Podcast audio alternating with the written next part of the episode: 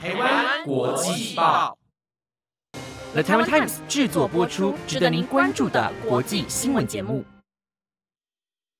台湾国际报，我是敏珍，马上带您关心今天四月十九号的国际新闻节目。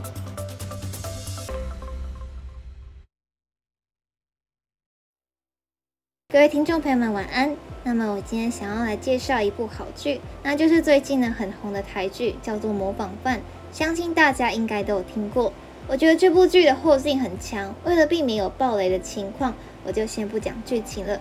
不过这部剧呢提到一个比较敏感的话题，那就是人的黑暗面。戏剧中的反派掀起一阵杀人风潮，企图用电视媒体引用大众，逼迫大众观看血腥残忍的影像。剧情烧脑，也有许多突破性的表演，非常推荐大家观看。但是比较胆小的人呢，可能要找人一起看，否则晚上可能会做噩梦哦。介绍完好看的剧后，接下来为你关心的是今天的新闻重点：日本难民认定难度高，乌干达女性胜诉拿到居留证；苏丹内乱情势恶化，日本政府准备派机撤侨；曼哈顿停车场倒塌，至少一死五伤。民调显示，过半英国人不赞成用纳税钱付加冕大典费用。巴拉圭总统候选人表示，未从台湾邦交关系获足够利益。那如果你对今天的新闻有兴趣的话，那就请你继续收听下去吧。首先，第一则新闻带您关心的是，日本难民认定难度高，乌干达女性迅速拿到居留证。一名乌干达籍女性三年前因性向遭迫害逃到日本，因无法获得日本政府认定难民，一度遭到强制遣返。经提出诉讼且胜诉后，成功在难民认定难度极高的日本拿到证明书及居留证。日本放送协会报道，这名乌干达女性的代理人律师川崎真阳说，跟其他国家相比，日本在难民认定方面难度极高。把逃到日本的人遣返回国，本来就无法保护那个人的生命与人生。川崎主张，未来难民认定必须像这次的案例一样，进行符合当事人实际状况的审查。大阪出入国在留管理局表示。在判决确定后，跟上级单位共同商议，今天做出适当的应应作为。这名乌干达女性自诉因个人性向为同性恋，在乌干达受到迫害后，于三年前逃到日本。不过，日本政府未认定其所提难民申请强制遣返，让这名女性委请律师提出难民认定诉讼。经过审理，大阪地方法院今年三月作出判决，认为乌干达有类似处罚同性恋者的刑法，不得不推测认为原告有受处罚或者是遭到拘禁的可能，让原告回国的话恐有遭受迫害之余，命令日本政府认定原告为难民，全案已定验。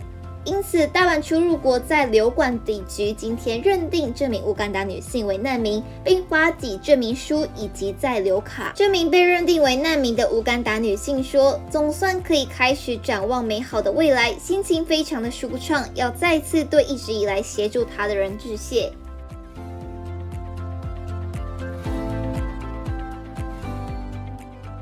接下来，下一则新闻带您关心的是，苏丹内乱情绪恶化，日本政府准备派机撤侨。日本放送协会报道，日本内阁官房长官松野博今天在临时记者会上表示，因苏丹治安情势恶化，除在首相官邸下成立官邸对策室，也开始准备派遣自卫队航机撤侨。朝日电视台报道，松野说，虽然截至目前尚未接获当地日本人有发生危及生命的通报，但已知当地饮用水及粮食不足，也经常发生停电，状况相当严峻。当地目前约有六十名日本人，日本政府将派遣自卫队航机前往协助撤离。苏丹政府军和民兵数周来争夺权力，数日演变成致命冲突后，至今已有约两百人死亡，一千八百人受伤。交战双方分别是二零二一年政变掌权的政府军总司令博汉，以及他的副手率领快速支援部队的达加洛。接下来，下一则新闻带您关心的是曼哈顿停车场倒塌，至少一死五伤。当局表示，美国纽约曼哈顿下全临近佩斯大学和纽约证券交易所的一栋四层楼的停车场今天倒塌。造成至少一人死亡、五人受伤。消防队因建筑物状态不稳撤出后，紧急救难人员利用机器设备检查是否有更多的死伤，但官员表示，所有遇难者应该都已经找到。这起倒塌事件据信非人为造成。纽约市警察局局长休耶尔告诉记者：“我们认为这只是单纯的结构倒塌。”路透社从世界贸易中心和纽约证券交易所拍到曼哈顿金融街区的画面显示，救援行动正在进行，多辆汽车因为建筑物倒塌而堆叠在一起。纽约市消防局消防行动负责人艾普斯波西多说。一人当场死亡，另四人受伤送往地区医院。第六名伤者拒绝接受治疗。艾斯波西多在记者会上表示，这对消防人员来说极其危险。消防人员奉命撤出前，仍在停车场内搜寻，建筑物持续在倒塌。他说，消防局之后出动机器人设备，这是市消防员首次使用无人机进入倒塌的建筑物内搜索。当局表示，由于这座停车场也供佩斯大学学生和教职员使用，校园也进行了预防性的撤离。纽约市建筑局线上记录显示，这栋停车场曾有四十五次违规的记录，其中二十五次在二零零三年后，多半与电梯有关。二零零三年的文件指出，天花板有裂缝，混凝土结构有缺陷，裂缝外露。接下来，下一则新闻带您关心的是，今天公布的民调显示，英国过半民众不赞成用纳税钱负担五月查尔斯三世的加冕大典费用。根据法新社报道，余光民调发现，百分之五十一受访者认为。五月六日，查尔斯和卡米拉的加冕仪式不应由政府付费。近三分之一表示应该这样做，约百分之十八不知道。英国陷入生活成本危机，公民部门大举罢工，数十年来的高通货膨胀侵蚀利润。种种情况都让民众对加冕大典兴趣缺缺。五月六日在伦敦西敏寺举行加冕大典后，五月七日在温莎城堡还有一场音乐会。政府尚未透露会花多少的费用，但数千万英镑应该跑不掉。此外，英国五月八日还会多放一天假，也会产生额外的经济成本。一九五三年，查尔斯的母亲已故女王伊丽莎白二世的加冕大典耗资九十一万两千英镑，相当于现在的两千零五十万英镑。与此同时，查尔斯的祖父乔治六世一九三七年加冕花费了四十五万四千英镑。相当于二零二三年的两千四百八十万英镑。就像针对四千两百四十六名成年人的民意调查发现，最受生活成本危机冲击的年轻人最不赞成为这一具有里程碑意义的时刻买单。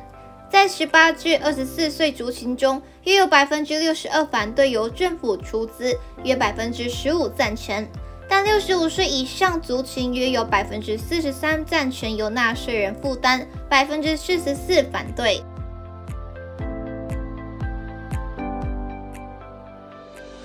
最后一则新闻带您关心的是，巴拉圭总统候选人表示未从台湾邦交关系获足够利益。巴拉圭主要反对派总统候选人艾里格里受访表示，巴拉圭并未从与台湾的邦交关系中获得足够利益。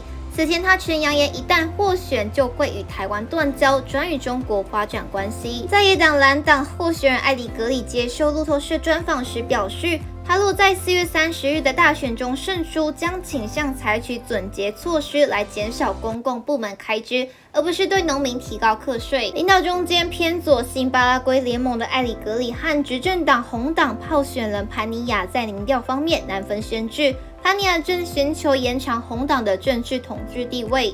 巴拉圭财政赤字占去年国民毛额的百分之三，两位候选人都面临削减赤字的压力。若不透过减少开支，就得对农业提高课税。巴拉圭是全球第六大黄豆生产国，收成大多都供出口，也是牛肉供应大国。巴拉圭目前没有对黄豆课征出口税，提高了在国际市场上的竞争力。但与台湾的邦交阻碍了巴拉圭农产品进军中国市场。埃里格里批评巴拉圭与台湾维持逾六十年的邦谊，使八国难以将黄豆和牛肉销往全球主要买家中国。他还说，巴拉圭并未从与台湾的邦交中获得足够的利益。他表示，我们将基于国家利益以及在国际政治中的结盟来解决这个问题。目前的关系是不够的。埃里格里在位于亚松森的自宅外向路透社表示：“我们必须有条有理地运用公共预算，我们必须在公部门执行准结政策，不能随随便便说出‘如果缺钱就征税’的这种话。”巴拉圭二零二二年的整体税收负担为百分之十点四。是南美洲地区负担最低的国家之一，但试图向农业等行业征税的举措，长久以来一直面临政治和产业方面的阻力，避免提到征税。他曾公开表示，盼能打击逃漏税，并让更多人在正规经济里工作。埃里格里提到，人民对贿赂和挪用公款等情绪怨声载道。如果公部门不努力妥善地运用有限的资源，很难让私人单位愿意缴纳更多的税金。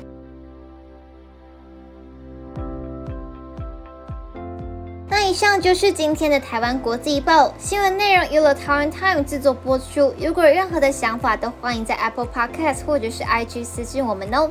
感谢大家的收听，我们下次见。